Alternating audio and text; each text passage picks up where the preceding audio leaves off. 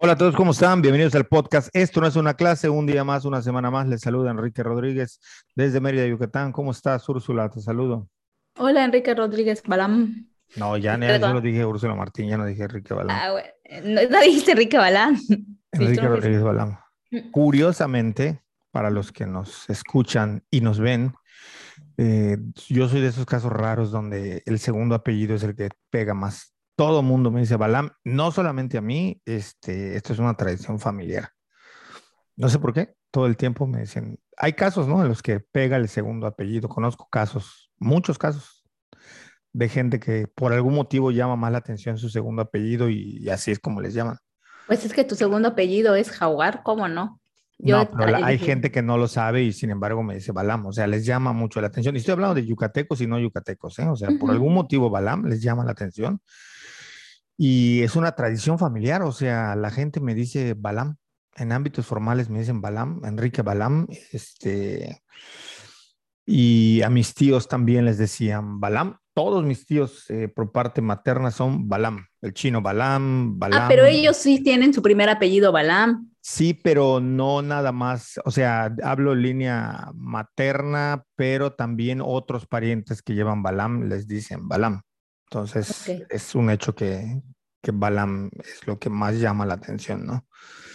Sí, sí. Pero bueno, es una cosa rara, así que no, por eso digo los, los dos nombres, a ver si no tumbo el cable. Debe saber la gente que hemos tenido unos problemas serios, eh, técnicos, que, que lo que está detrás de un podcast, por más que se trate de hacer eficiente, que se trate de optimizar la forma de realizarlo siempre presenta problemas y muchas veces hemos estado a punto de no grabar episodio. Hoy fue otro día en el que este, o bien el internet o los cables o cuestiones técnicas nos juegan malas pasadas, pero bueno, de manera son las cosas que ocurren y alguna vez si ven que no subimos video, seguramente se debió a eso o algún tema personal, pero más un 98% va a ser por un problema técnico y que está, por supuesto, ajeno a nuestras voluntades y a nuestras manos. Y pues sí, eh, el episodio pasado habíamos dejado ahí sobre el tintero, Úrsula, tú recordarás que estábamos hablando de... Saludo a Juan y que nos comentó, ¿no? Eh, un comentario como siempre muy acertado, ¿no? Que hay que tener talento para mezclar J Balvin con, ¿con qué? Con... Con deportes. Con música y deportes, sí, sí, sí. ¿Cómo, se da? Este, no creo que sea talento, le dije, yo creo que más bien es una maña de, de parlanchín que nos llevó ahí, pero bueno, pues también en función de eso nosotros tratamos de hacer. Perdón que estoy limpiando aquí el reguero que deja estos climas húmedos, eh, cualquier cosa que uno asiente, entonces mi bebida. Eh, pues ya está, ya mojo todo. Está mojando aquí todo, sí, no se puede tomar nada frío porque entonces Deja todo un reguero. Y habíamos ah, mencionado hacia el final el tema de famoso, de tipo Pati Chapoy, de los chismes, del pleito entre Residente, este artista urbano, y J Balvin, otro artista urbano. Y lo dejamos un poquito a medias. No recuerdo si conté bien, pero creo que no platiqué bien eh, la, la anécdota de cómo surgió el problema. Creo que no, creo que no el, el, problema, rápidamente, lo voy a tratar de hacer eh, muy resumido para toda la cantidad de gente que detesta el, el reggaetón. Saben que lo tomamos como un ejemplo para hablar de otras cosas, pero bueno. Exacto. Em, el tema es que eh, al parecer, eh, J Balvin, viniendo la entrega de Grammys muy próxima, no sé si ya pasó o no, para cuando estamos grabando esto, no tengo ni idea. No tengo idea. Si el tema es que J Balvin eh, reclama y dice que los Grammys solo utilizan al género urbano porque es el más popular para darle marketing a su evento, para darle eh, visualización, para darle exposición, pero que al final de cuentas no les interesa el género urbano, que ya limitaron la parte reggaetón, que ahora solo es género urbano. Y empezó a hablar y hablar y hablar y hablar y convocó a los que estaban nominados al género urbano a que no asistiesen a la ceremonia o que la boicotearan, a lo que Residente le respondió y le dijo, pero ¿qué te pasa? ¿Por qué lo estás boicoteando? ¿Por qué estás llamando a boicotear? Sobre todo le dice cuando este año va a ser un homenaje a Rubén Blades, quien a diferencia de ti, y aquí empieza la tira era, las pullas, le dice, quien a diferencia de ti sí escribe sus canciones, le dice, ¿no? Entonces esto es un, ya le, dice directamente, tú no escribes sus canciones. Y de ahí se soltó todo un desastre. El otro responde con algunos posts. Residente, ah, Residente baja el video, toda la gente, entre ellos yo, especulábamos que había bajado el video porque se había sentido mal o le había dado miedo la repercusión. Luego sube un video diciendo, J Balvin, otra vez te pasaste, seguiste haciendo movidas, seguiste hablando, este, hay un montón de gente que está nominada y tú los estás haciendo a un lado, tú no te estás fijando en ellos, lo que pasa es que a ti la vez pasada te nominaron a 13 Grammys, nada más que nada más te dieron uno, otra puya le vuelve a tirar. Al final termina diciéndole que él lo que hace es como un carrito de hot dog. Que a la mayoría de la gente le gusta el hot dog, que a todo el mundo le gusta el hot dog, pero que un carrito de hot dog no gana una estrella Michelin. Que si él quería ganar premios y eso era lo que le dolía, entonces que pusiera un restaurante para que ganara un premio estrella Michelin, que no esperara que vendiendo hot dogs fuese a recibir algún premio.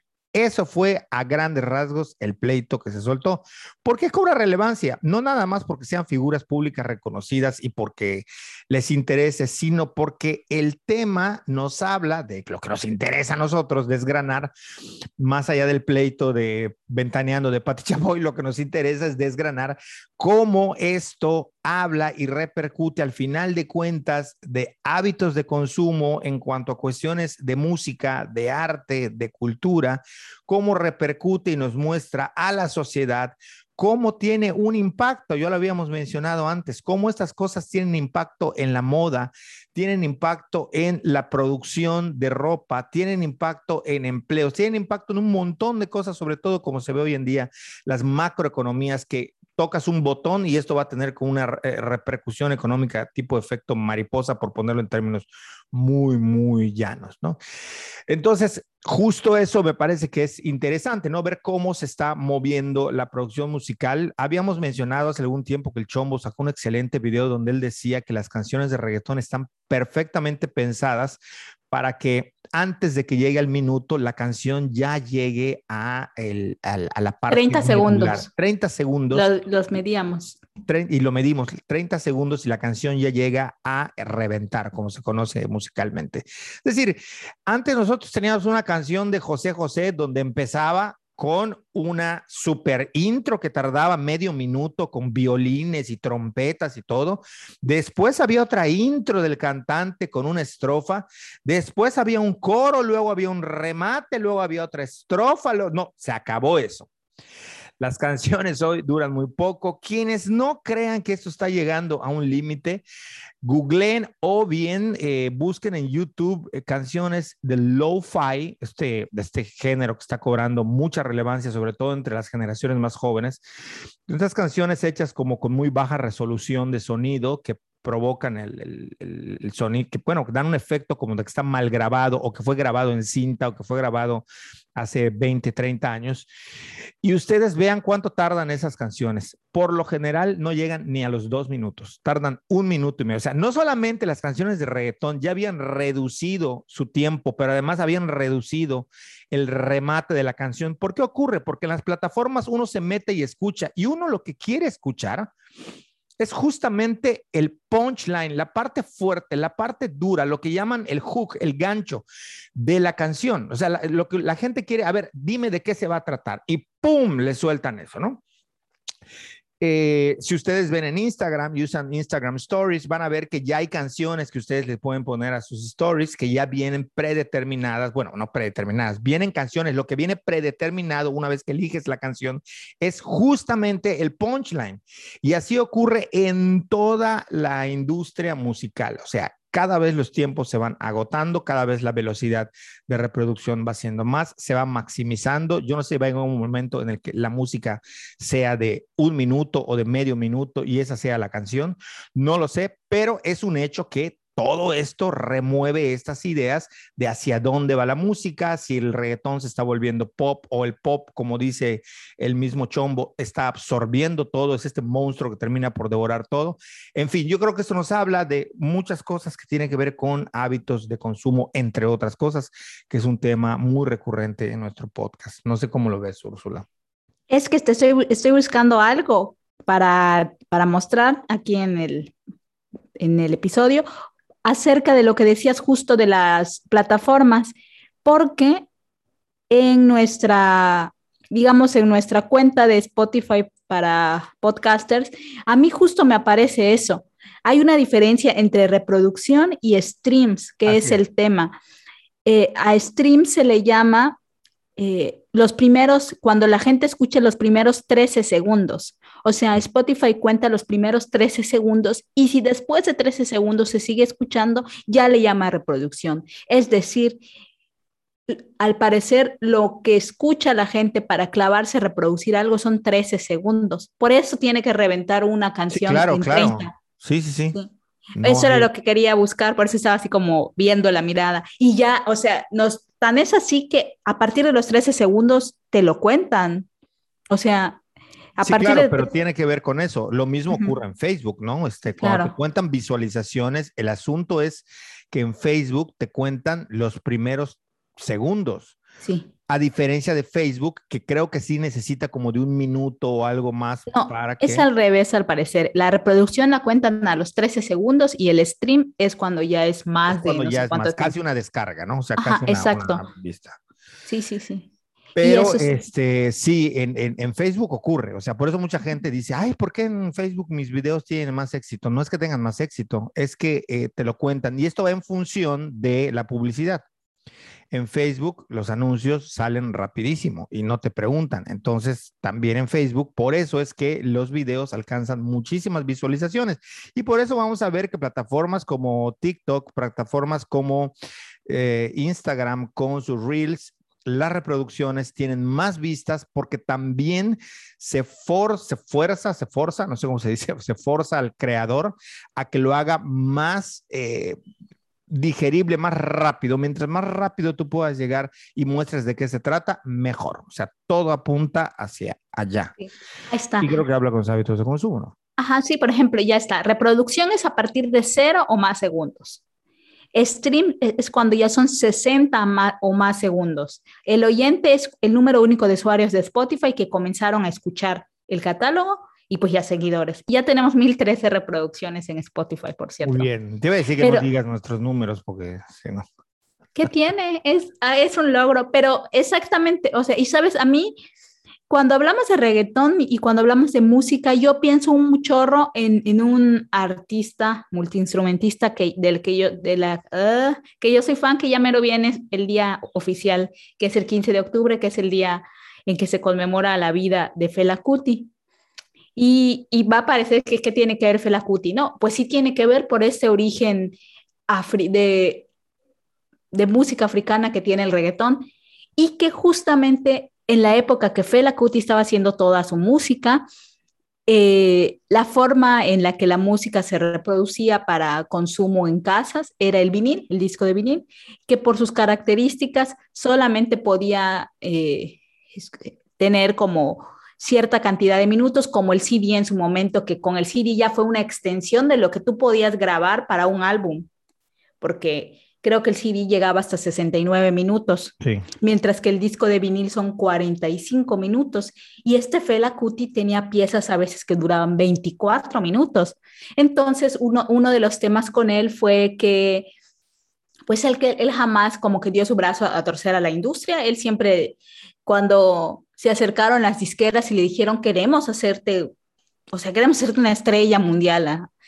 Una, una de las condiciones era pues que grabara canciones de ocho minutos, porque para cada lado del vinil pudieran, de ocho, siete minutos para que pudiera aprovecharse el vinil, ¿no? O sea, si sacaba una de 24 y una de 25, ni siquiera iba a poder entrar en el, en el, digamos, en, ¿cómo decirlo? pues en, en, la cosa física para que la gente pudiera reproducir en su casa su música. Entonces, esa es una, una de, las, de las cosas, ¿no? Y que, y que como pienso ahora que es, es, esta cosa de los músicos y la música y cómo se escucha en casa y, y en conciertos, ahora creo que con el reggaetón también el tema de los conciertos ha cambiado muchísimo. La gente ya no, escu no va a conciertos a escuchar, la gente, yo, o sea, aunque sí son multitudinarios, los conciertos son cada vez menos, ¿no? Es más como el escuchar en discos, escuchar en, en streams. Sí. Y, y, hay que decir que los conciertos desde antes de la pandemia ya se habían modificado, lo comentamos también, es decir, Lo que había eran festivales. O sea, es muy, muy, muy difícil, contado con los dedos de una mano, un artista que por sí solo llena un estadio.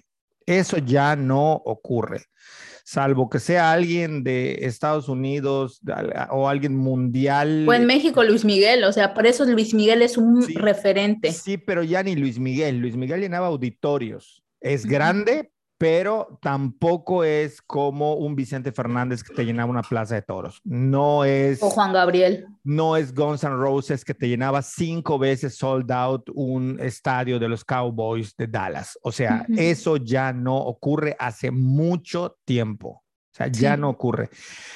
Porque la industria cambió.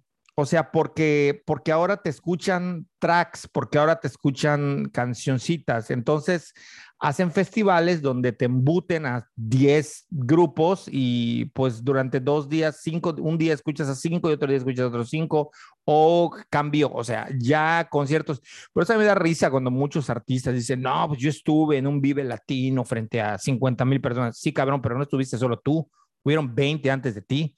O sea, sí, claro. Y te has contado a toda la gente que está regada ahí en otras tarimas escuchando otra música. O sea, eh, se volvió otra cosa ya, eso, ya eso cambió. Volvieron otra vez a las tabernas, volvieron otra vez a los bares pequeños o a los recintos pequeños. Ya no, ya no sé, ya, es muy difícil encontrar eh, estos conciertos masivos, ¿no? Entonces, repercute también incluso en, este tipo de, cosas, ¿no? De... Sí, y, creo que aquí, aquí como que vale la pena como hacer esa pequeña hilación, ¿no? Porque un poco pensaba en Fela Kuti, la época en la que él hizo su música, la manera en que su música se reproducía para las masas, que era el vinil, y cómo justamente llegamos al punto en el que estamos hablando del reggaetón. El reggaetón, como sabemos y como tú bien has dicho y, a mí sobre todo me has platicado, se masificó, ¿no? O sea, ¿y, ¿y qué pasa cuando algo se vuelve masivo? Que se vuelve algo que se adapta justo para ser masivo. Y de nuevo pienso en Fela Kuti. Fela Kuti no se adaptó para ser masivo en una época en que el jazz, el funk y este tipo de cosas estaban, fueron, o sea, fueron la música de época cuando él estaba como en lo mejor de su carrera. Y él no se volvió masivo como si se volvió como si se volvieron otros eh, artistas, ¿no? También un poco que él es africano y que ya sabemos que la música de África tarda, o sea, aquí que conocemos músico africano. Mm, a ver, mainstream hay muy pocos. Exactamente.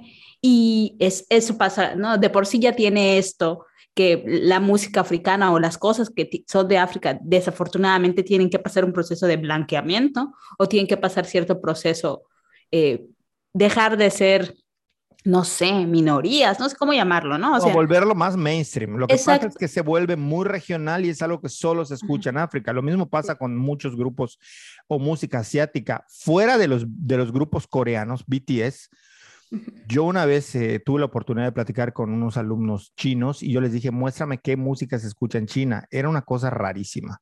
Era pop, pero rarísimo. Bueno, eso no llega aquí. Lo mismo pasa con África este, mientras no, más que usar los términos que decías, no porque estén malos, porque al final de cuentas estás buscando equivalencias, sino creo que más exacto sería decir cómo lo hacen asequible a la industria del mercado occidental. Es decir, cómo hacen que pase por esos filtros para dejar de ser eh, de un continente y puede explotarse hacia otros, ¿no? Pero se podría decir exactamente lo mismo para Occidente. Al final nuestra música les parece rarísima. El tema es que totalmente, totalmente. es quien detenta ciertas relaciones. Y mira, aquí voy a meter el tema de, de, un, de una cosa que a mí siempre me ha gustado, que ya se va a volver como más, más de clase, pero no de clase. O sea, de clase de esto, no es una clase. De lo que siempre te he hablado, ¿no? Es ese capítulo de Spivak de puede hablar el sujeto subalterno y que al final después de tanta discusión y tanto show, lo que dice es que no, o sea, al final, pues, cuando un subalterno habla y su voz es escuchada es porque ya no es subalterno, así me parece con la música, ¿no? O sea,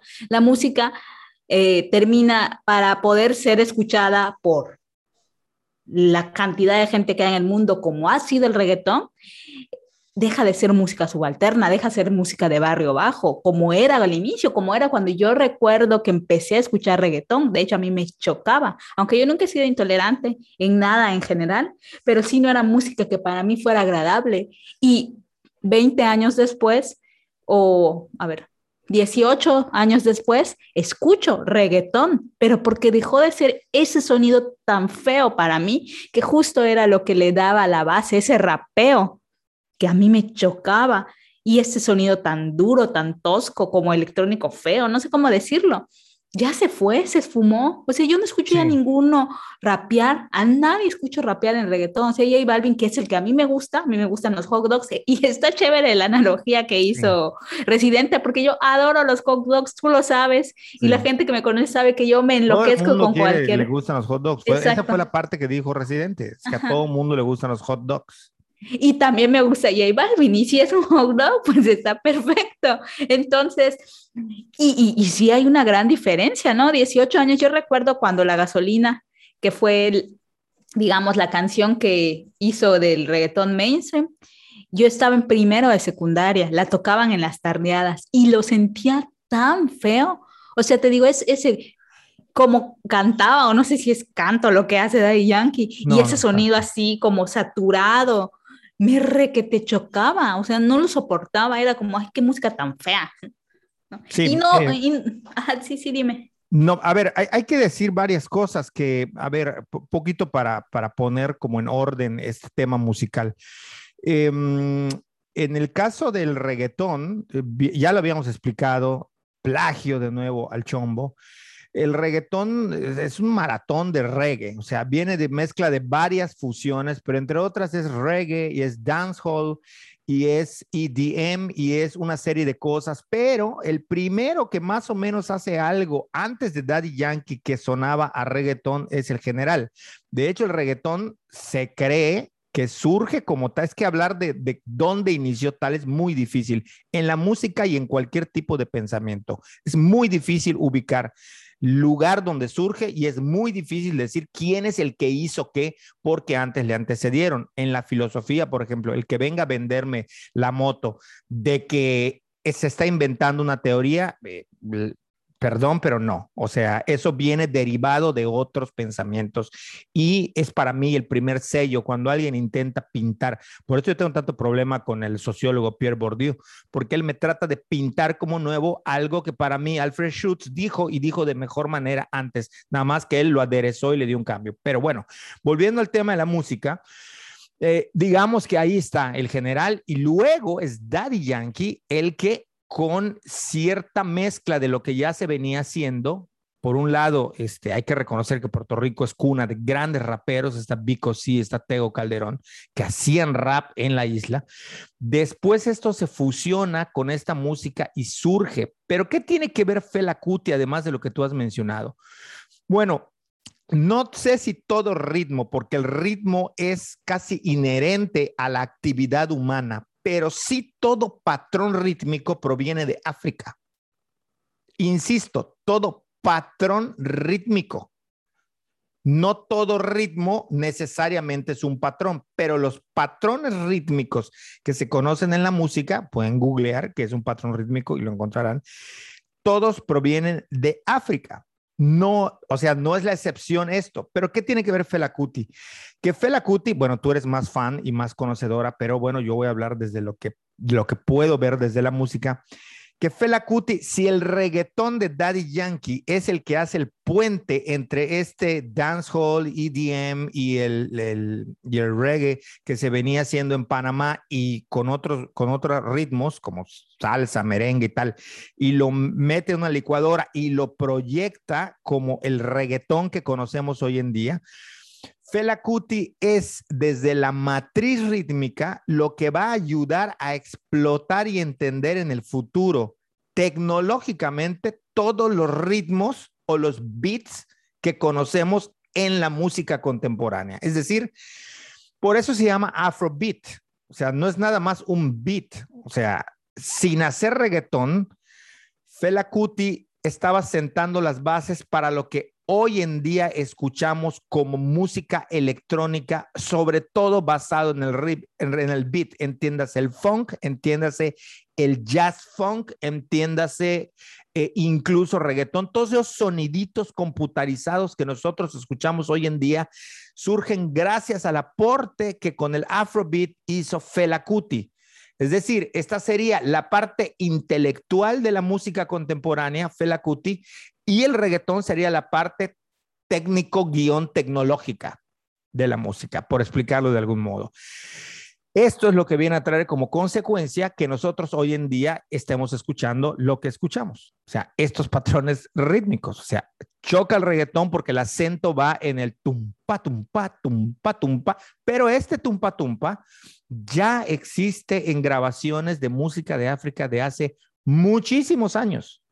O sea, es uno de tantos patrones rítmicos como hablar de la clave en la salsa, hablar de otros toques que se dan. Hay muchísimos patrones, como ocurre en el flamenco y con los famosos palos, que son los patrones rítmicos. Hay muchísimos patrones. Entonces, dentro de todo eso, lo que generamos hoy y que estamos escuchando música proviene de esta matriz, ¿no? Sí, sí, sí, sí. No, lo explicaste súper bien. O sea, al final, sí, el gran, el gran aporte de Fela Kuti, además de que era un prodigio con los instrumentos, incluida su voz, que él utilizaba como instrumento, como un instrumento más. Justo eso es el creador del Afrobeat y que de allí han surgido pues infinidad de cosas y que también en música electrónica, como ha crecido el Afrobeat ahí eh, un poco en el house y estas cosas, hasta está interesante, ¿no? Pero más, más en el reggaetón. Y la otra cosa, ahora que hablaste como de, del flamenco y los palos, pensaba también, porque hace unos días que estoy leyendo un libro sobre reggaetón, y, yo ya había escuchado, ¿no? Que el tema, el tema del reggaetón y de la música con origen afro, que como tú bien dices, básicamente que casi todo por los patrones rítmicos tiene origen afro, pero la que claramente tiene origen afro porque, en primer lugar, por la gente que la produce y en segundo, por los sonidos y por los bailes y todo esto, eh, pensaba también en el tango, ¿no? El tango como género musical, pero también como un estilo o como un género de danza, ¿no? Como, como el tango, y la gente puede creer en ese punto que no hay similitudes entre el tango y el reggaetón, ¿no? Pero sí que las hay, sobre todo porque son géneros musicales que están asociados inherentemente a un estilo de baile, ¿no? Y, y, y como el tango en sus inicios fue mal visto, fue visto como igual de gente primitiva, de gente de clase baja, de gente a la que, o sea, que estaban muy pegados a ser animales por el tema del ¿eh? cuerpo. Toda la música en su momento pasó por eso. Incluso la música clásica fue considerada del diablo en su momento. Sí, o sea, sí, o sea, entiendo que toda la música ha pasado por procesos de estigmatización, pero estos especialmente por el tema del cuerpo, de cómo se maneja el cuerpo cuando se baila, ¿no? O sea, esa, eso, eso con el tango y eso con el reggaetón también, ¿no? O sea, que mucho también del, de este, de, su, de sus, a sus inicios, ¿no? La estigmatización era esa y que sigue siendo, ¿no? O sea, yo hace unos días vi un, un meme de, de la nueva canción de J Balvin donde habla así como que ustedes dos son mis perritas o algo así, y la gente azotadísima diciendo, ¿cómo es posible que le dejen escuchar a los niños eso? Que bla, bla, bla, bla, bla. Lo de siempre. Exacto. Y, y, pues nada, ¿no? O sea, en este punto, y, y te digo, a mí me parece muy curioso porque, em, y, lo hemos hablado, ¿no? muchas de las críticas que se le hacen al reggaetón también es que es música fácil, ¿no? Que cualquiera puede hacerlo, que, que no saben cómo es posible que en este punto... Eh, sea tan popular y, la, y los artistas de reggaetón vendan tanto y tengan tanto dinero cuando hay, hay músicos haciendo otras cosas mucho mejores, virtuosos y lo que sea. O sea, esa crítica que siempre se hace y que pues yo, yo no la comparto porque, y, digo no la comparto porque tú me conoces, ¿no? Tú sabes que yo escucho de todo tipo de música y que a cada rato estoy buscando música nueva que, o sea, música nueva no que esté, no, cuando digo música nueva no me refiero a lo más actual, sino siempre estoy buscando, ah, pues me gusta, no sé, el post-punk, ¿no? ¿Y qué hay de post-punk? Y encuentro una banda y me gusta, y así igual con, ah, pues quién está? si alguien estuviera haciendo salsa en ese momento, seguramente buscaría, pero como ya sabemos que no hay mucha gente haciendo salsa actualmente, pues no busco tanto por allá, ¿no?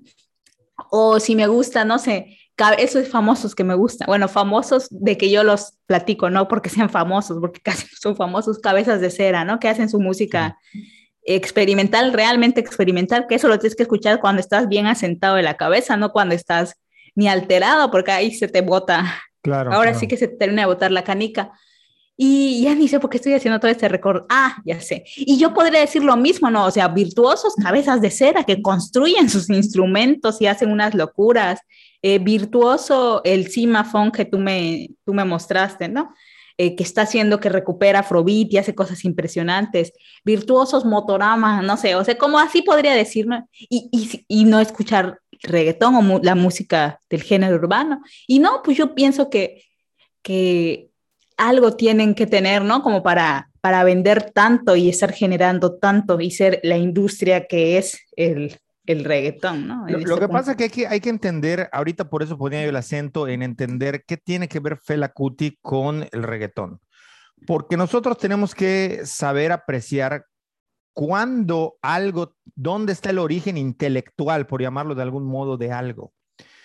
Hoy en día es muy común que nosotros escuchemos eh, de feminismo, es muy común que escuchemos de transversalidad, es muy común que escuchemos de vertical, horizontal, es muy común que escuchemos de eh, democracia, es muy, es muy común. La mayoría de las veces conceptos muy mal empleados. Sin embargo, se han vuelto populares. Bueno, todas estas maneras de ver la vida hoy en día tienen que ver también con posturas intelectuales a las cuales las masas no llegan, pero están. Así como a Fela Kuti no llega y lo que llega es el reggaetón. Lo que llega es el dancehall, lo que llega es eh, los nuevos beats que se están haciendo, los nuevos sampleos.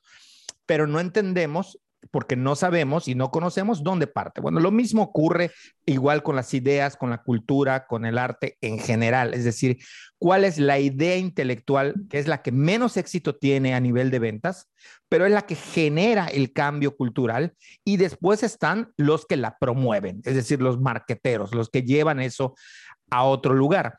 Muchas veces el producto final de lo que sale de la propuesta intelectual ya no tiene nada que ver entendamos por ahora como todos hablan de cultura, cultura de todo, para todo, y está muy lejano a la definición de cultura que intelectualmente se propone desde las ciencias sociales y las humanidades. Bueno, en el caso de, del reggaetón, como ha ocurrido con cualquier otro tipo de música que se vuelve mainstream o que se vuelve pop de popular, es decir, que la gente lo adopta o lo adapta, existe esto que han llamado la paradoja de lo fácil, que es esta idea de vender como que algo es muy fácil de hacer porque es malo, o sea, o es malo porque es fácil de hacer. O sea, todo lo que sea sencillo. Hablas tú del punk, el punk tiene tres acordes nada más, ¿eh? La mayoría de los grupos que me digan Blink 182, ah, que a veces es muy pop. Bueno, este, no sé, el que me digan, o sea, conozco muy poco, este, los Ramones o no sé cuáles. Eh, estos grupos tienen tres acordes, o sea, son tres acordes y la mayoría de esos grupos están inclusive en la misma escala tonal. Todos están basados en re, la, sol, sol, la, re. Inclusive, o sea, es muy difícil que cambien de tonalidad, ¿no? Em, como los, los, grupos de metal, que de un mi a un fa, de, perdón si estoy metiendo como términos musicales, pero lo que quiero señalar es que son los mismos eh, acordes y los mismos tonos en los que están las canciones, ¿no? Em, y con el reggaetón no es diferencia, o sea, sale. Y hemos visto muchas parodias de un viejito haciendo un hit. El mismo Residente también soltó una polémica donde dijo, a mí dame cinco minutos y te hago un éxito de los que están sonando. Podría ser que lo haga porque él tiene años haciendo música y ha tocado mucho reggaetón, aunque le dé vergüenza admitirlo. O no sé si le da vergüenza, pero bueno, le ha tocado mucho reggaetón. Atrévete es de él y fue donde más explotaron, ¿no? Pero bueno, a lo que yo voy es que esta idea trata de difundir eh, mecanismos a través de los cuales la gente cree o entiende que eso lo puede hacer muy fácil. Pasa, por ejemplo, con YouTube. O sea, la gente lo ve y dice, ¿y ese qué tiene? Ese se pone ahí a decir tonterías y no saben todo lo que hay detrás, tanto técnico como de guion, como de pensar en YouTube. Y yo estaba recordando, por ejemplo, cómo em, hace poco entrevistaron en un podcast a un grupo de streamers, de youtubers, bastante exitosos, y ellos decían que eh, a veces han necesitado el trabajo de un editor. Curiosamente, eso es otro temazo para hablar, siempre sacamos como temazos a mes. Eh, hemos hablado cuando hablamos del trabajo, dónde busca ahora la gente trabajo, cómo buscan trabajo y que han cambiado las formas, que ya no es llenar tu solicitud. Pues muchas veces estos cuates necesitan editores de video y lanzan un tweet, necesito editor, mándame DM con tu portafolios. O en Instagram, necesito editor, mándame un DM y así consiguen trabajo otros. ¿eh? Mucha gente está consiguiendo trabajo por estas vías. Y ellos lo que explicaban es que les llegan inclusive ofertas o sea, no ofertas, sino propuestas, portafolios de gente que ha dirigido cortometrajes. Inclusive dicen gente que ha dirigido cortometrajes que han sido premiados. Es evidente, dicen ellos, que el nivel de conocimiento de edición, conceptualmente hablando, intelectualmente hablando, de esta gente que a nosotros, youtubers, streamers, nos mandan es elevado, pero cuando yo le pregunto, pero tú entiendes el lenguaje del humor y de lo que yo quiero comunicar y de cómo funciona Internet para este sector de YouTube, no. ¿Sabes dónde meter el meme? ¿Sabes dónde meter un sonido o un ruidito? No, no lo entiendo.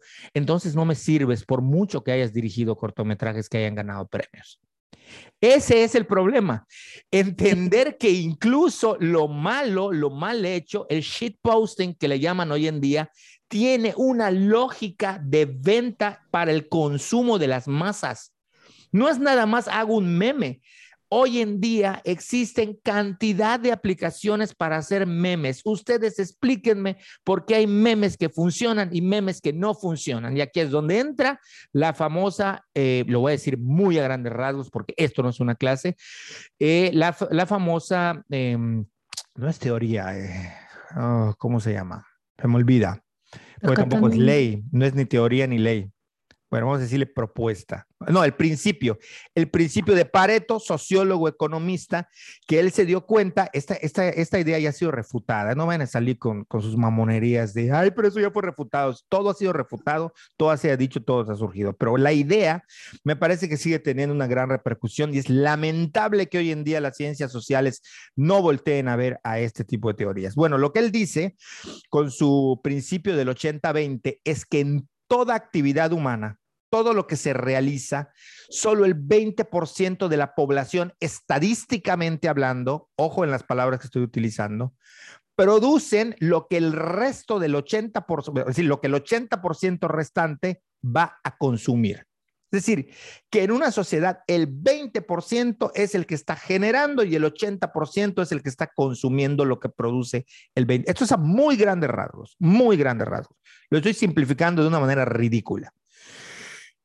El problema o la, cosa curiosa, no problema, sino la parte interesante es que cuando las críticas le llegaron a Pareto y le dijeron, sí, pero es que eso lo estás haciendo desde la economía, con mediciones un poco chafas y además lo estás haciendo sobre la sociedad, Pareto lo lleva y empieza a analizar qué ocurría con cultivos de maíz.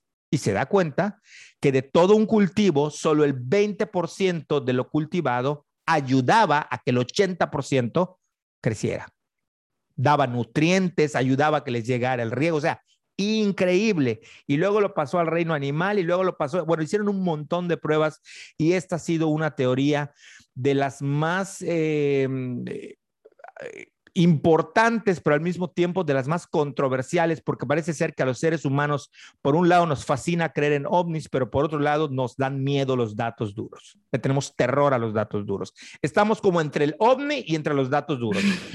¿No? Estamos entre el chupacabras y entre creer que tanta gente se muere a causa de una migración no regulada. Nos aterra escuchar, no, ¿cómo va a ser? No puede ser posible. Le tenemos miedo a los datos duros, pero también le tenemos miedo a lo que creemos. Entonces estamos entre el chupacabras y entre el dato duro. Pero bueno, más allá de eso, eh, lo que es un hecho es que esto que creemos que es fácil se traduce a lo siguiente, ¿no?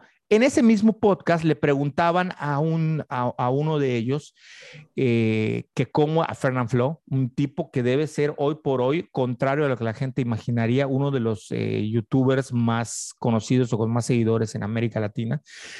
Eh, tener 40, 40 y tantos seguidores y el tipo no sube videos desde hace un año y lo siguen. Y él sube un video de medio minuto cantando guachanaca, guachanaca, guachanaca, así, así, tal cual, haciendo caras y lo vuelve viral. cuando le preguntan, él dice, yo estoy donde estoy por suerte.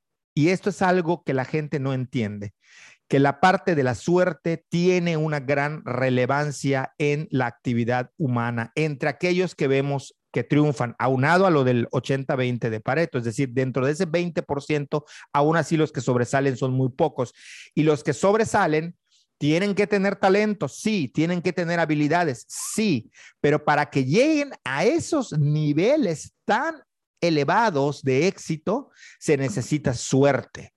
Y luego me encontré otro video de Auron Play donde le preguntan, oye, yo quiero ser streamer, me quiero dedicar a eso. Tú que eres un triunfador, que te sigue tanta gente, ¿me puedes a mí decir cómo? Y él dice, a ver, ya párenle a esto de andar diciendo, si quieres hacer stream porque a ti te gusta, adelante. Pero yo, dijo este Auron Play, eh, streamer español, tuve mucha suerte, mucha suerte. Sea, yo no despegué durante años y de pronto algo ocurrió y le pegué, como sacarme la lotería. Los datos demuestran que los streamers de todo el mundo que hace YouTube y que hace streamers, solo el 0.8% puede vivir en un estado bastante aceptable de ingreso económico. Esto es muy duro. O sea, solo el 0.8% llega a estos niveles. A vivir de eso en un sentido, no a vivir comer, porque ya con 100 mil, 200 mil suscriptores, dependiendo cómo lo puedas hacer y en qué plataforma estés y cómo te muevas, puedes monetizar y puedes ganar un dinero, un salario mucho mayor del que gana gente con, con posgrados y demás. Pero llegar a esos niveles de ser millonarios solamente es un grupo muy reducido. Volviendo al reggaetón. Si el reggaetón es tan fácil, ¿por qué solamente entre los grandes vendedores está Bad Bunny? Si es tan sencillo, tan mierda, ¿por qué no hay 80 Bad Bunnies? O sea, es Bad Bunny y abajo vienen en otro nivel otros. Tanto que estoy seguro que quienes nos están escuchando, aunque nunca hayan escuchado una canción de Bad Bunny, saben que estoy hablando de Bad Bunny y saben quién es. Por supuesto. Ahorita en este momento todo el mundo sabe quién es Bad Bunny. Todo el mundo sabe quién es Bad Bunny. Lo mismo ocurre con Daddy Yankee. No hay 30 Daddy Yankees. Es Bad Bunny, Daddy Yankee y dos o tres más. Y párenle de contar. Después ya viene otro nivel de gente. Exactamente. Pero no están en ese rango. Lo mismo ocurre en el deporte. Solamente hay un Leonel Messi y un Cristiano Ronaldo. Se acabó. Todos los demás son muy buenos, el cunagüero, los que me digan, pero vienen abajo. Vienen abajo. Entonces, esta idea de porque es fácil o porque me hacen creer que es fácil y que no hay un proceso de mejora continua, yo lo puedo hacer y entonces cualquiera lo puede hacer, ¿dónde está? ¿Dónde está que lo pueden hacer? O sea, no es cierto, no es fácil. Si fuese fácil, todos los músicos estarían reventados de dinero y de fama. Y eso no ocurre, no es cierto. O sea, no depende nada más de hacer cierto acorde y hacerse. Luego, este, cinco tips para hacer un, una película de Netflix. Eh, la cámara tiene que ir en este ángulo, en este color, bajo esta. No es cierto. No es cierto. y ocurre en la literatura, en el ámbito que me digan. Es decir, no estoy diciendo con esto, entonces todos sean mediocres. No. Estoy diciendo que se necesita de mucho talento, de trabajar en tus habilidades muy fuerte, de ser consistente, tenaz, todo lo que nos dicen. Pero además, el factor suerte es fundamental. Así de azaroso como le estamos diciendo. El factor suerte para explicar estos fenómenos está ahí presente y esto es un poco lo que tiene que ver con la paradoja de lo fácil, entre comillas, ¿no? Sí, claro, o sea, y, eso que dices es, eso, ¿no? Exactamente. Eh, a mí, un poco que me, al inicio sí pensaba eso, ¿no? De, ay, qué música tan sencilla y tan fácil, pero un poco hablando contigo, leyendo, escuchando, pues te das cuenta ¿eh? que no. Sí es fácil, o sea, sí es sencilla. Lo difícil es cómo hago uno que comunique lo que a las masas les gusta. Ahí es donde está el problema. Exactamente. A la manufactura es fácil, pero hacer que comunique ahí está el problema. Exactamente. Y, platicaba con una amiga hace, pues ya tiene unos un ratito, ¿no? Y me decía, hablábamos porque creo que salió la nueva canción de Bad Bunny y a no le gusta el reggaetón, no consumen nada de música urbana en este momento. Raro, porque casi todos consumimos música urbana. Saludos a la prima. Y Saludos, prima. yo pensé que ella iba a tener como una visión pues muy rígida, ¿no? Y, y, ella... Es la prima que no es tu prima, pero le dicen la prima, ¿verdad? Ah, sí, es la prima que no es mi prima. Digo, de todas maneras, saludos a tus primas, ya que estamos saludando aquí, pues saludos a mis primos también. Este, pero saludos a la prima, sí, ya. Exacto. Y, y, ella me decía, o sea, creo que no sé cuál de las nuevas salió, este, de, de de Bad Bunny y justo me decía, o sea, si yo algo tengo que reconocer es que Bad Bunny es un excelente vendedor, un excelente eh, colocador de éxitos, o sea, él ha hecho una cosa que antes de él era impensable, ¿no? Que es hacer cero promoción. O sea, nunca en la vida ha hecho promoción de ninguno de sus temas. No promociona. Y a pesar de eso, se vuelven un éxito así. Al día uno ya, ya fue reproducida 100 millones de veces en Spotify y en YouTube, rompe todo, ¿no?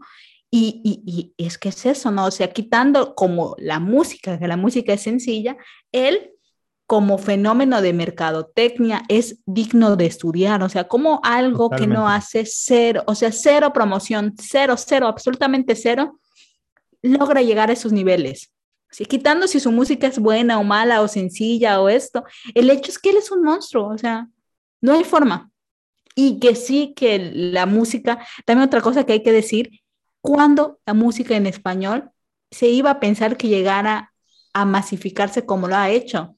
O sea, las canciones de reggaetón en todos lados las escuchan, en todos lados, en África, en donde sea, ¿no? O sea, es impresionante la música, o sea, estábamos acostumbrados que para que un, un, este, una canción, un álbum fuera reconocida fuera de las esferas donde se producía, tenía que ser en inglés. O sea, y eso sí que ha roto una barrera, ¿no? Que quizás eh, la gente dice, ay, sí, pero lo que se está escuchando es reggaetón. Sí, no, porque también está abriendo las puertas para que otra música que se hace en español pueda ser reconocida, porque estás de acuerdo que ya rompió el mercado anglo. Sí, lo, que es un hecho es que la música urbana o de reggaetón eh, es una música que te hace sentir bien, o sea, siendo honestos, o sea, es una música que tú estás en una fiesta y te ponen reggaetón y aunque no lo acepte la gente, aunque no lo quieran reconocer o les duela aceptarlo porque creen que es algo muy bajo, la verdad es que te hace sentir bien, o sea, para estar ahí, un músico lo dijo claramente, reggaetón es divertimento,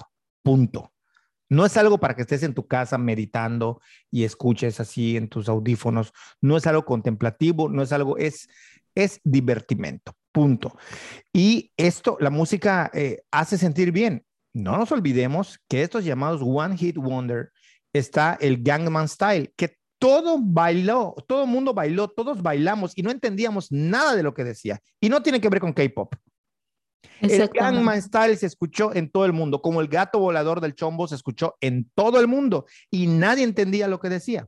Entonces son estos fenómenos que van ocurriendo que son a los que yo a los que yo me refería, ¿no? De cómo este siempre influyen estos factores eh, que tienen que ver mucho con la suerte para que peguen. O sea, el chombo es el primero en decirlo. Incluso cuando hace sus análisis de músicos, dice en el caso para todos los que quieran hacer música, que tengas el talento primero que tengas la dedicación, la vocación, el amor por la música y que tengas la infinitesimal suerte de poder pegar, serás exitoso, ¿no? Exitoso en esos niveles. Cada quien mide el éxito, ya hemos hablado también de esto como crea pero sí creo que esto nos ayuda a entender mucho de lo que vemos en el mundo, ¿no? Cómo es que se logra dispersar una música, cómo rompe barreras. Hay otra cosa importante, el mercado hispano es un mercado al que han volteado la vista porque es un mercado enorme. O sea, no lo dije, pero básicamente todos los youtubers no mexicanos de, de habla hispana, dependen de la audiencia de México. Hablamos de Auronplay, de Ibai Llanos, de estos, estos, estos creadores de contenido español. Sus números demuestran que más del 60 hasta el 70% de su base de seguidores son mexicanos. Lo mismo con argentinos, lo mismo con gente que habla español. O sea, México es un mercado muy fuerte, muy fuerte. Y no lo dicen. Y no es de ahora Acuérdense cuánta gente ha venido de España y de otros lugares porque México es el mercado que consume todo. O sea, por cantidad demográfica, pero también porque consumen todo. Exactamente. ese es otro factor, ¿no? A tomar en cuenta. Cuando hablamos de América Latina no es por nada, pero hay que ver cuál es el peso de cada país y dónde están ubicados. Y a nivel de consumo, México es el lugar donde todos revientan. O sea, México es el país donde se, el México es el gran país donde tiene cabida todo lo que, lo, que se produce. Entonces, no lo dicen, dicen, es que soy es gran, gran streamer español. No es cierto. Eres un gran streamer mexicano y después de otros lugares. De hecho, sus números para España son asombrosamente bajos. Sí, sí, completamente. Y también con la música pasaba que vienen muchísimos españoles, argentinos, italianos. Muchos italianos, construyen su carrera aquí. El caso de Tiziano Ferro, el caso de Laura, Pausini, que bueno, Laura Pausini, qué bueno que vino porque yo la adoro y me parece extraordinaria, pero sí construyen su carrera porque sus países son tan pequeños que no alcanza. Un fenómeno chistoso es de que voy a meter que no tiene nada que ver a ver quizás, pero yo cuando era estaba en quinto año de primaria salió esta cantante británica Daido que rompió en Estados Unidos y ella es de Inglaterra y ella primero fue exitosa en Estados Unidos y cuando llegaba a su país nadie la conocía ni la pelaba. Su carrera ahí empezó dos años después. Pues así pasa con estos, ¿no? Y esa es otra cosa importante. Cuando se habla del mercado hispano o latino en Estados Unidos, sí, cuentan todos, pero ojo, que la base es México, por historia, por territorio y por demografía. Claro.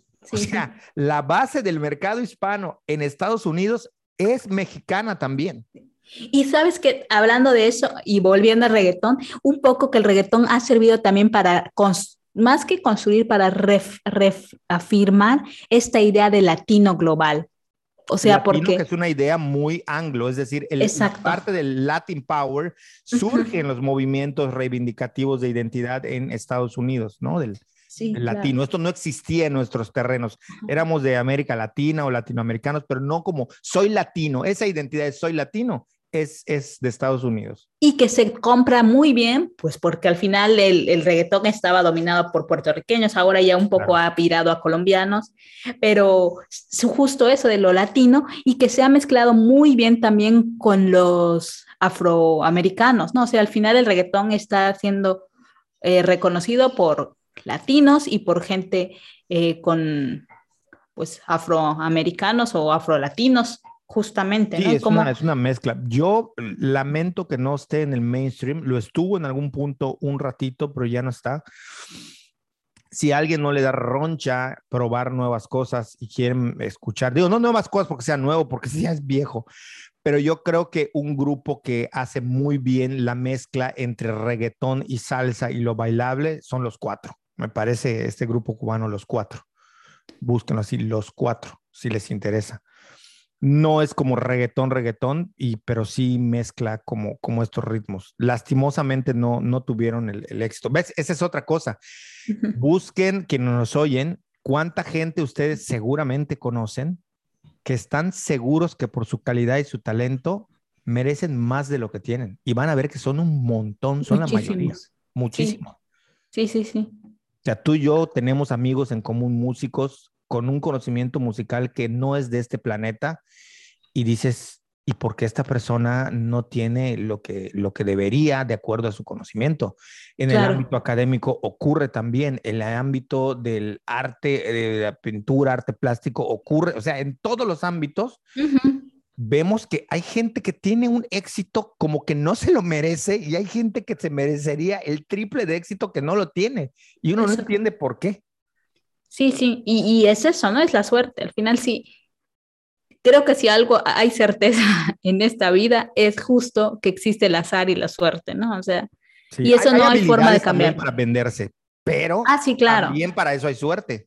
O sea, Sí, sí, sí, o sea, el factor de la suerte y de las circunstancias siempre están allí. Y, es, y, es, eso lo, que lleva a otro terreno tan difícil de discutir para la gente que cree que la igualdad sí o sí es algo que a voluntad se puede llegar, y yo te lo he dicho a ti.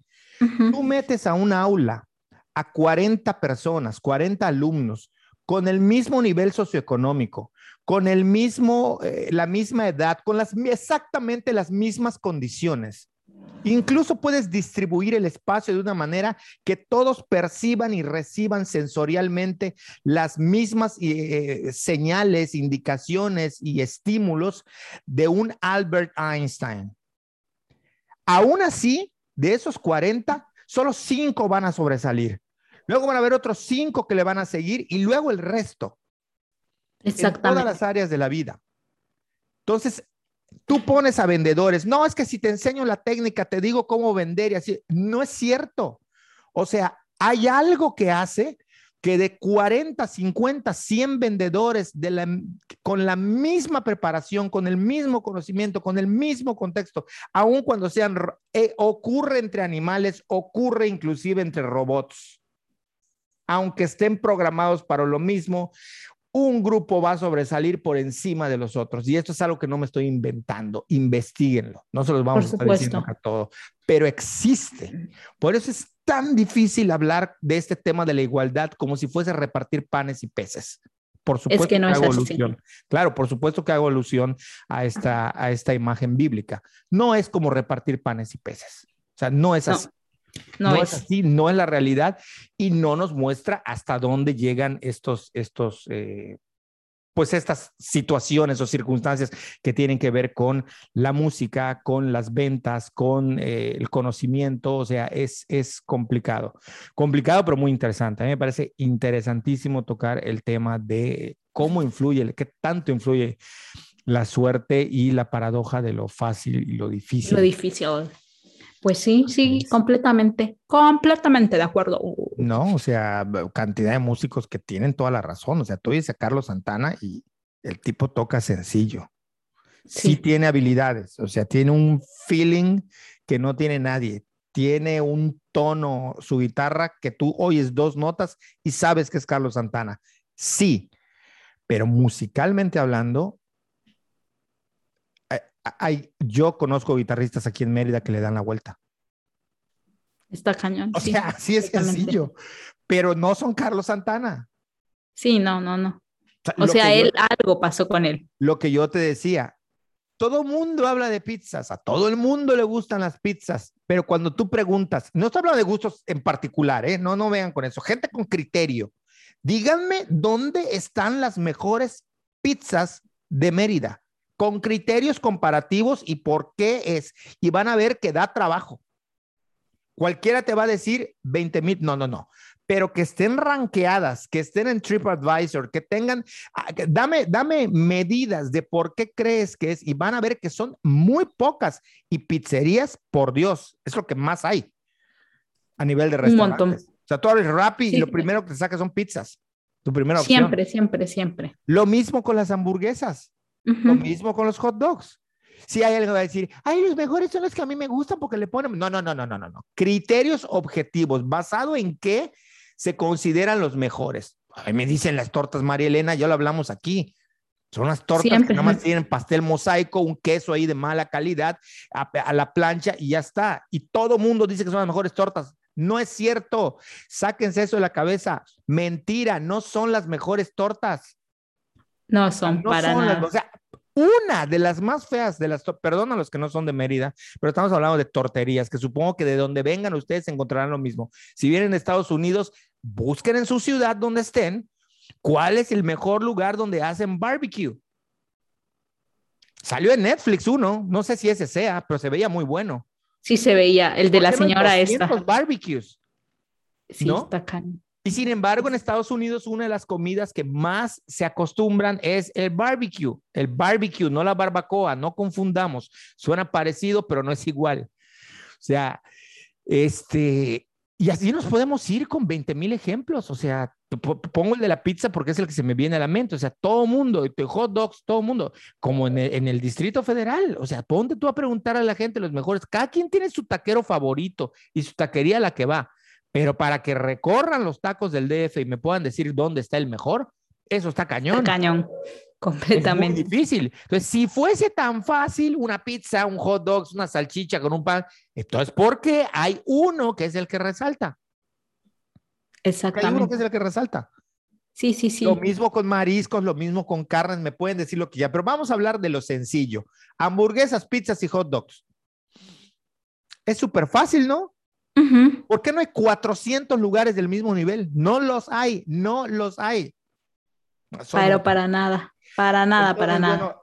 ojalá que estas reflexiones les hayan servido de algo, por lo menos que les hayan entretenido. Divertido, claro. Este, vuelvo a decirlo, hay razones técnicas y estructurales por las cuales no hemos podido hacer los podcasts presenciales, pero yo espero que antes que termine el año, es que ya no sé qué decir, ya no sé, ya no sé si voy a decir, pero les prometo que estamos a punto de hacerlo porque no, no digas nada, exacto. Creo que antes que termine el año vamos a, a tener este ya los podcasts, digo presenciales, los vamos a tener presenciales Úrsula y yo y eh, eventualmente invitados, eh, con todas las medidas de seguridad para que no nos digan nada. Este, no, hay que cumplirlas y las cumplimos en el día a día normalmente.